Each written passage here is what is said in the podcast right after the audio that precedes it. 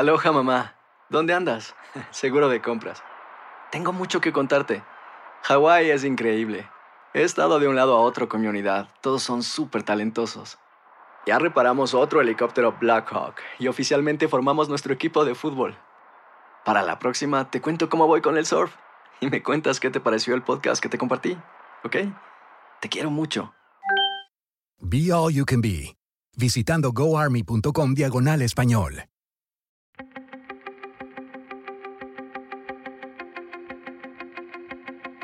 Temas importantes, historias poderosas, voces auténticas. Les habla Jorge Ramos y esto es Contrapoder. Bienvenidos al podcast. No sé si usted ha tenido la oportunidad de ver la serie de Netflix ¿Quién mató a Sara?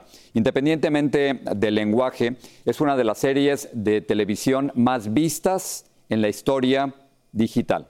Y esto está cambiando radicalmente porque hasta hace apenas unos años la popularidad de las narcoseries o de las telenovelas basadas en, narcos era muy popular y ahora eso ha ido cambiando. Y ahora los thrillers parece ser que están dominando. Y por eso invité a conversar a Manolo Cardona, él es uno de los protagonistas de esta serie de Quién mató a Sara, y él, como verán, nos habla también del futuro de lo que usted y yo queremos ver en nuestras pantallas.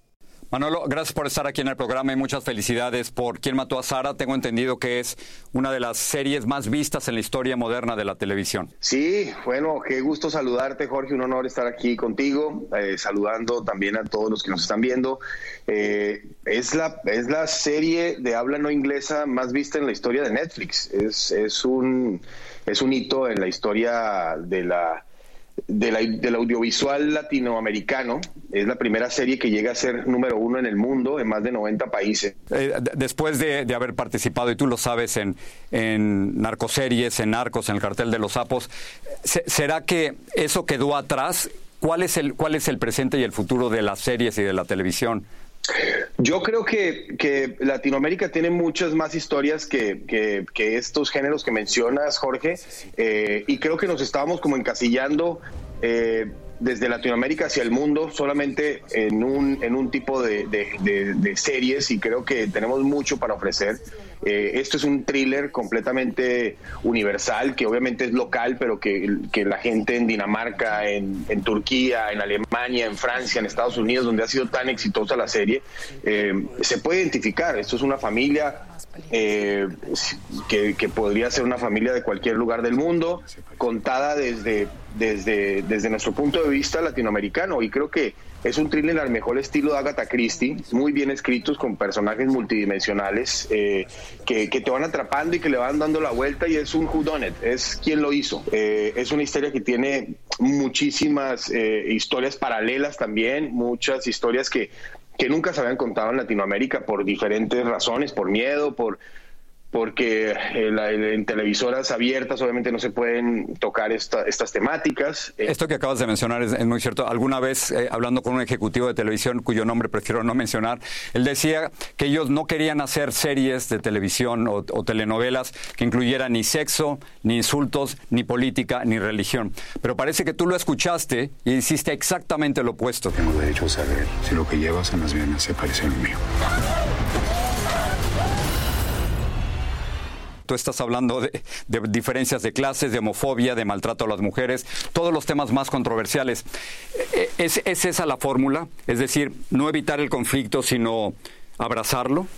Sí, completamente. Yo creo que que no tenemos que tenerle miedo a, contar nuestras historias. Yo creo que Latinoamérica desafortunadamente tiene unas historias muy fuertes y, y también para complementar temas, aquí se toca temas tan fuertes como el feminicidio, como la trata de personas, em, la homofobia, eh, muchos temas que siempre hemos tenido como, como tabús en Latinoamérica y, y, y creo que, que si contamos las historias como son, eh, desde una perspectiva honesta y simplemente para lo que corresponda a la historia, creo que ahí va a estar la clave eh, de que la gente se conecte con nuestras historias. Eh, Manuel, déjame, pensaba antes de la entrevista hacerte una pregunta que luego me pareció injusta. Te iba a decir que íbamos a hablar de no nada más quién mató a Sara, pero también te quería preguntar quién mató a tantos colombianos en las recientes protestas.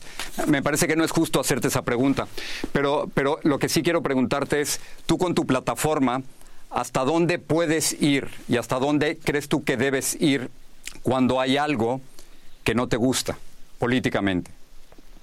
Pues mira, yo siempre, Jorge, he sido una persona que siempre he puesto la cara eh, en todas las, eh, en todos los momentos eh, históricos o en todos los, los, momentos difíciles que desafortunadamente ha pasado y están pasando en mi país.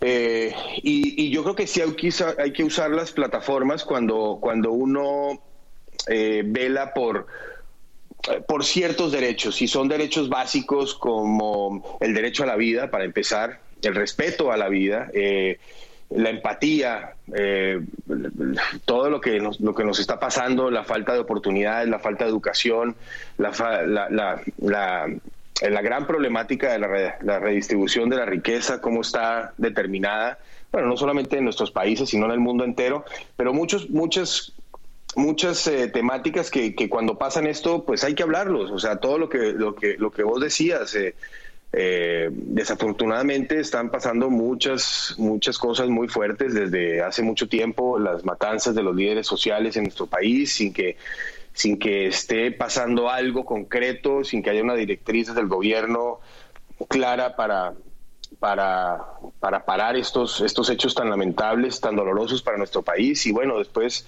todo lo que se vino. Déjame terminar con esto. Eh, tú alguna vez dijiste que, que después de, un proyecto sueles enterrar a los personajes y luego otros resurgen. ¿A quién entierras y quién está renaciendo? Pues mira, eh, ahora acabo, no, no puedo terminar de enterrar todavía a, Alex Guzmán porque, porque necesitamos resolver primero ese, ese pequeño y, gran dilema que tenemos todos y eh, ahora, ahora estoy haciendo otra serie que, que, es una serie hermosísima. Eh, es otro thriller eh, para Apple TV que se llama Now and Then. Es una serie que pasa entre España y, y Estados Unidos. En Estados Unidos, la historia sucede en Miami. Y, y, pues hay un elenco impresionante. Manolo, gracias por estar aquí y sigue imaginándote mundos, que los vamos a ver todos. Gracias, Manolo. A ti, Jorge, muchas gracias.